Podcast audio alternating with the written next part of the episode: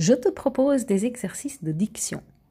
La diction, c'est la manière de parler, de prononcer les mots, comme on l'a fait à l'école quand on a fait les exercices de théâtre. Bien prononcer chaque mot. Alors, je te propose ici six phrases que tu dois essayer de lire et prononcer correctement. Donc, fais-le d'abord lentement et après, tu peux aller un peu plus vite.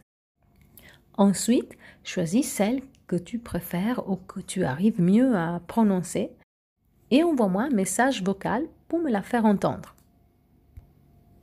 Numéro 1.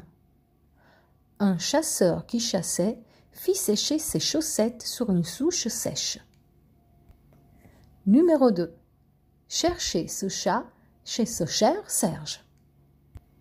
Numéro 3. Son chat chante sa chanson.